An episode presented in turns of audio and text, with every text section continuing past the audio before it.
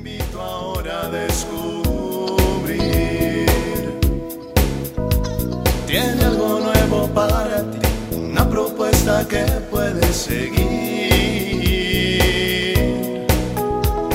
Una verdad que compartir, una nueva forma libre de vivir. Un sencillo estilo de servir, el camino hacia la santidad. Hola, qué gusto encontrarnos en otra cápsula de paz y bien. Vamos a pedir al Espíritu Santo que nos ayude a tener un momento profundo de reflexión, encontrar descanso y paz en el corazón y sobre todo encontrar a Jesús en nuestro caminar. Hay dentro de este programa de vida de Alcohólicos Anónimos el cuarto paso. Híjole que a mí es, eh, me ha ayudado muchísimo porque este cuarto paso habla textualmente, dice, sin miedo hicimos un minucioso inventario moral de nosotros mismos. Aquí hay dos palabras eh, muy claves, ¿no? Minucioso e inventario. Y este paso pues es el momento en que la persona con la adicción pues tiene que entrar o lo que nosotros entenderíamos más como una confesión pero muy profunda, ¿no? minuciosa como dice aquí. Quizás nosotros podemos o hayamos hecho alguna vez una confesión profunda de nuestros pecados, pero a lo mejor nunca la hemos hecho minuciosa.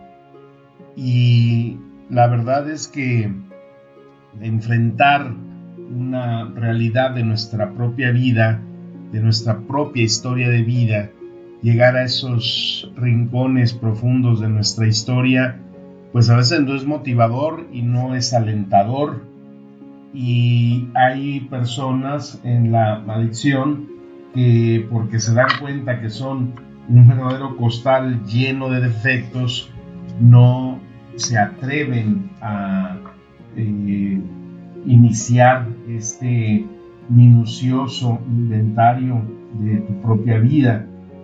Eh, yo recuerdo que en un grupo de dragones anónimos, algo que de veras uno no podría imaginar, las personas que han padecen esta adicción y a los límites extremos que se llega en, esta adicción, ¿no? De llegar a comer incluso comida eh, de la basura, donde eh, eh, se tiene pues el impulso de recoger lo que sea y donde sea para poder saciar esa ansiedad. Y ahí eh, entré en ese proceso con una persona de ese inventario moral porque sugiere que te acompañe un padrino. ¿no? Nosotros lo podemos traducir en una eh, interpretación y confesión de nuestra propia vida, que es y cómo ha sido el caminar de, nuestra vida en ese inventario. Qué debilidades o como se dice en el programa, qué defectos de carácter son los que nos han impedido eh, estar liberados interiormente y, poder ser personas eh, mucho más auténticas y libres. Porque muchas veces nos encontramos meramente con ese orgullo, ¿no? Que no te deja trabajar, Muchas veces es muy fácil eh, autoengañarnos pensando que mm, los demás han sido los culpables y los responsables de lo que me ha pasado y de mi infelicidad, de culpar a nuestros padres, de culpar ese divorcio, de culpar eh, aquella situación eh, que viviste y que te hace sentir verdaderamente eh, miserable, en donde te hace sentir que pues eres una víctima. Y como recuerdo las palabras de esa persona que me decía, es que sentía yo que hervía en mi interior, pero también sentía como eh, Dios me tenía agarrado y, me gritaba y me decía, haz un minucioso inventario moral, pero ya. Y ahí sentía acabar ese miedo en, donde eh, pude entrar en lo más profundo, en lo más oscuro, en lo más putrefacto que, que había en mi interior. Entonces, ese trabajo que se va realizando eh, va a la vez liberando y va como caracterizando el alma. Es el darte cuenta que ya al no culpar a nadie, pues no has sido más que víctima de ti mismo. Entonces ese minucioso inventario es algo que verdaderamente da una profunda sanidad en nuestra vida.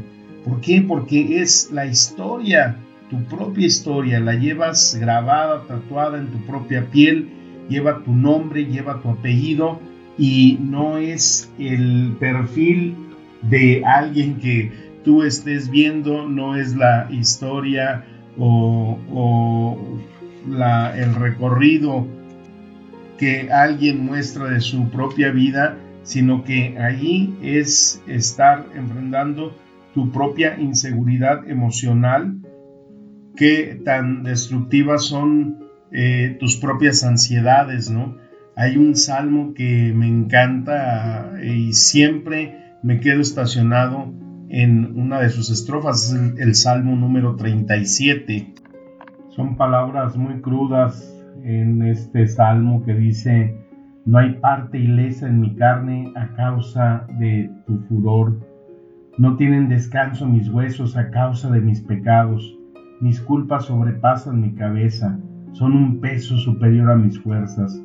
Mis llagas están podridas y supuran, por causa de mi insensatez voy encorvado y encogido, todo el día camino sombrío. Tengo las espaldas ardiendo, no hay parte ilesa en mi carne. Estoy agotado, deshecho del todo, rujo con más fuerzas que un león. Señor mío, todas mis ansias están en tu presencia. No se te ocultan mis gemidos, siento palpitar mi corazón me abandonan las fuerzas y me falta hasta la luz de los ojos. Híjole, siempre que se recita este salmo, a mí me estremece mucho y donde más me estanco es donde dice, Señor, todas mis ansias están en tu presencia. ¿Cuáles son esas ansias? Eh, eh, ¿Cuáles son esas llagas podridas que sopuran todas esas eh, partes de la historia de mi vida? de nuestra vida que por causa de nuestra insensatez nos hacen ir encorvados y encogidos, dice el Salmo, ¿no? Cuando vemos personas a veces con esta postura, personas que en su rostro, en su mirada, se refleja allí eh, eh, eh, ese interior, ¿no? Que no está sano, ese interior que, que parece que va allí gritando que no hay parte ilesa en la carne, donde no hay descanso, donde por causa de nuestros pecados y nuestras culpas pues sobrepasan, son un peso superior, ¿no? Por eso cuando la gente que trae muchos pecados y se confiesa, hasta salen enderezados. Pero aquí es algo más, ¿no? Es un examen minucioso de tu vida. Podemos tener este tiempo de confinamiento podemos tener este espacio de silencio en nuestra vida para atrevernos a hacer este minucioso inventario de nuestra vida, poner y subrayar énfasis en aspectos, en tiempos, en etapas de nuestra vida que quizás están ahí como esas llagas supurantes que no han podido cicatrizar porque no las hemos querido enfrentar porque quizás todavía estamos culpando a alguien de lo que nos ha pasado y que no hemos tenido ese valor y esa fuerza que requiere el enfrentar el camino y la historia de nuestra propia vida. El programa habla de que un padrino es importante que te ayude a discernir qué mejor padrino podemos tener que el Espíritu Santo. Pidámosle a ese Espíritu Santo y te invito a que en este tiempo, que es un tiempo propicio para poderlo hacer, eh, recorras esa historia de tu vida y enfrentes ahí esas llagas, esos momentos, esas malas decisiones, ese momento de tomar una mala decisión y que ha traído consecuencias en nuestra vida y están ahí latentes, supurantes, que muchas veces te hace encorvar no solamente tu cuerpo y quizás ahí vas a encontrar eh, verdaderamente cuál es ese motivo por el que te haces eh, preguntas de por qué no puedes experimentar felicidad en tu vida, por qué no puede aparecer ese rostro alegre, por qué no puede aparecer esa alegría de levantarte cada día en, en gozo, en agradecimiento,